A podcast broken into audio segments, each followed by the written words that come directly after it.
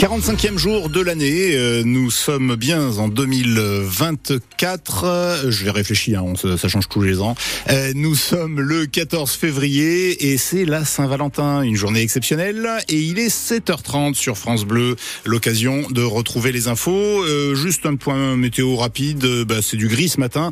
Vous allez avoir du soleil cet après-midi et des températures très élevées pour la saison. On retrouve pour les infos Damien Robin. Bonjour Damien. Bonjour Nicolas.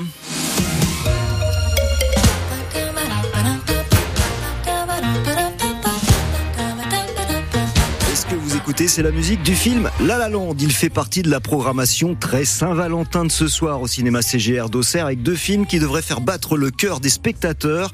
La La Land, donc avec Ryan Gosling et Emma Stone, sera projeté à 19h30 et sera suivi à 22h par l'incontournable Dirty Dancing avec Patrick Swayze.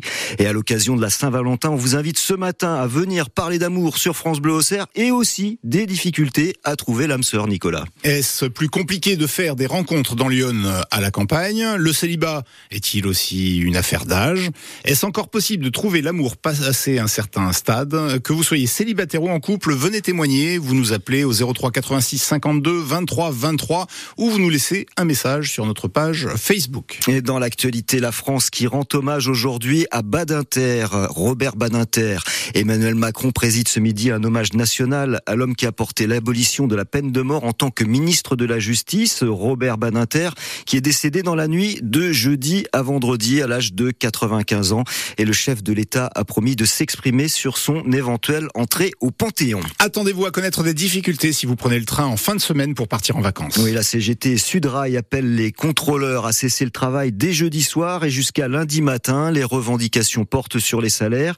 Cette, euh, cette grève risque donc de pas mal perturber les départs pour les vacances de février et notamment en direction des sports d'hiver. Alors à quoi faut-il s'attendre, Cyril Ardo? Pas de détails pour le moment sur le nombre de trains annulés. La SNCF doit annoncer dans la journée son plan de transport, mais les syndicats préviennent, le mouvement sera massif. Sudrail et la CGT représentent 60% des contrôleurs ferroviaires et les organisations estiment qu'entre 7 et 9 contrôleurs sur 10 vont faire grève. Un mouvement qui devrait concerner tous les types de trains, TGV, Ouigo, TER, Intercité et Transilien.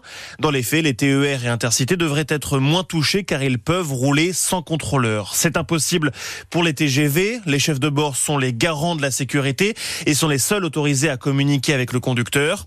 Hier, le patron de la SNCF, Jean-Pierre Farandou, a garanti une forme de service minimum. Toutes les villes seront desservies, dit-il, et notamment dans les Alpes et les Pyrénées. Un conseil, donc renseignez-vous sur les éventuelles perturbations si vous devez prendre le train en fin de semaine.